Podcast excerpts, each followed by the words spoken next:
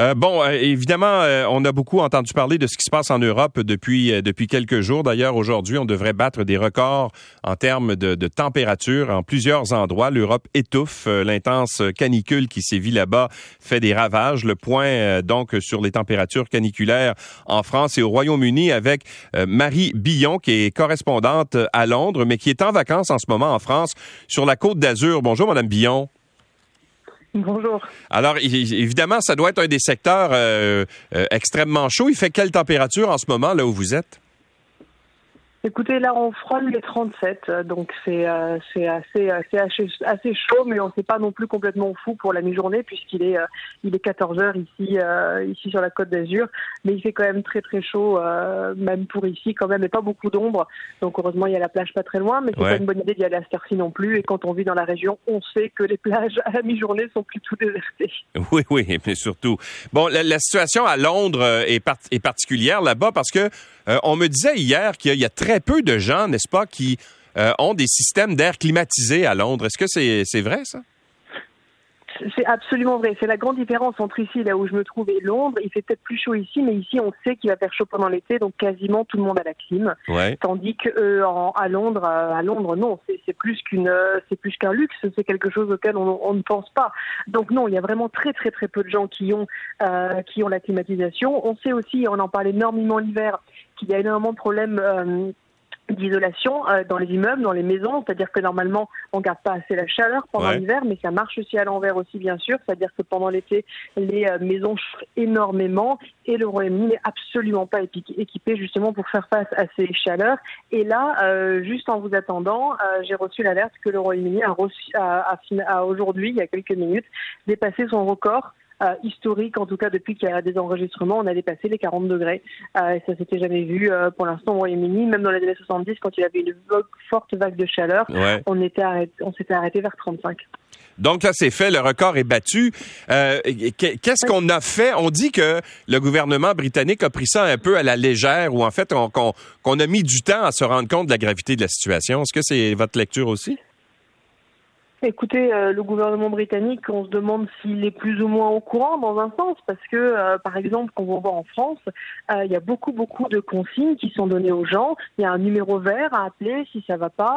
le gouvernement, qui est très interventionniste dans les pays européens, en France en particulier, a vraiment pris les choses en main pour appeler aux gens à faire attention et prendre des mesures très concrètes. Pas juste faites attention. Tandis qu'au Royaume-Uni, c'est juste faites attention, avec quelques ministres dans les médias, mais ce sont surtout justement les médias qui font des listes de ce qu'il faut faire et de ce qu'il ne faut pas faire pendant l'été, mais des consignes du gouvernement, il y en avait vraiment très très très très peu. On voit d'ailleurs plutôt les ministres dans les plateaux euh, télé et à la radio aujourd'hui parler, euh, défendre les décisions notamment des chemins de fer, euh, de couper complètement des lignes. Il n'y a plus par exemple de liaison entre Londres et le nord de l'Angleterre et l'Écosse aujourd'hui parce qu'il fait trop chaud, que le système de rail n'est absolument pas fait pour euh, pour, ce genre de température. Il a été prévu pour euh, température allant jusqu'à 35 degrés au Royaume-Uni. Donc les trains, beaucoup de trains ne fonctionnent pas. Et sur les certains chemins où les trains fonctionnent dans le sud de l'Angleterre, eh bien beaucoup de trains ne sont pas en marche. Donc il y a vraiment une grille très réduite. Mais, mais les trains ne fonctionnent mais ils ne fonctionnent pas. Pourquoi? Parce que le, le, il y a un danger en termes de, de, circulation des trains. Pourquoi est-ce qu'on a arrêté les trains? Parce que les rails sont construits pour, des pour, euh, pour ne pas se, ne pas se, ne pas fondre dilater, dans un sens, euh, voilà, se dilater jusqu'à 35 degrés et au-delà de 35 degrés, l'infrastructure n'est pas faite pour ça.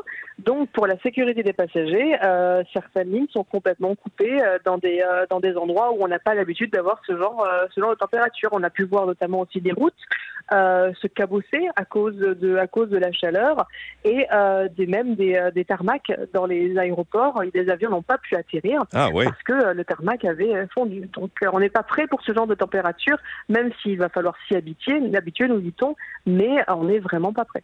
Bon, on dit que le sud de la France, notamment, est aux prises avec des incendies de, forêt importants. Est-ce que vous, vous vous en rendez compte de l'endroit où vous êtes sur la Côte d'Azur? Est-ce qu'on voit les impacts de ces incendies-là? Alors non, concrètement, c'est-à-dire que par exemple dans la région de la Gironde, qui est un peu plus à, l'ouest, là par contre, euh, ça, à des kilomètres alentour, on sent la fumée et on voit la fumée. Ici, moi là où je suis sur la Côte d'Azur, non, je vous ai vu, je, vous avoue, je ne vois pas de fumée. J'entends parler de ces incendies euh, qui ont lieu dans plusieurs régions et qui sont très difficiles à contrôler parce que la sécheresse est là et est là depuis longtemps. Donc pour les pompiers, c'est une véritable galère. Et euh, heureusement, il n'y a pas beaucoup de vent dans ces régions, mais pour les pompiers, c'est très très compliqué.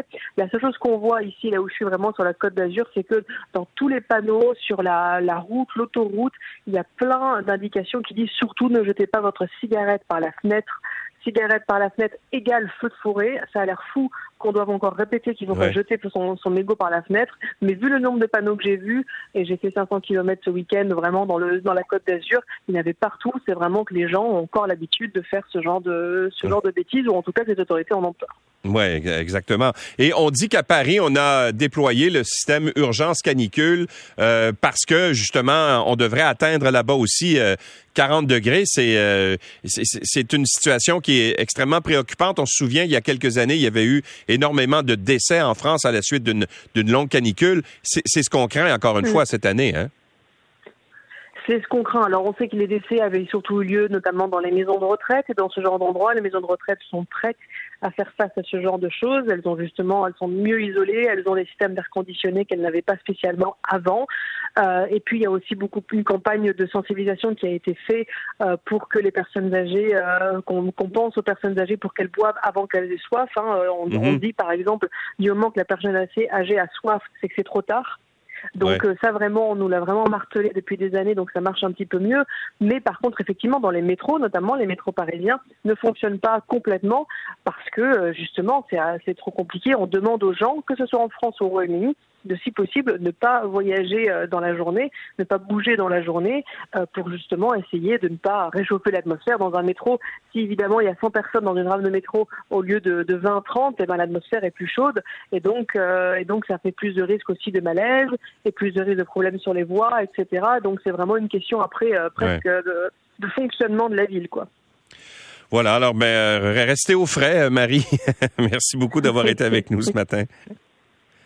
Merci à vous, avec plaisir. Au revoir, Marie Billon, qui est correspondante euh, à Londres, mais qui est en vacances en ce moment sur la côte d'Azur, près de Monaco.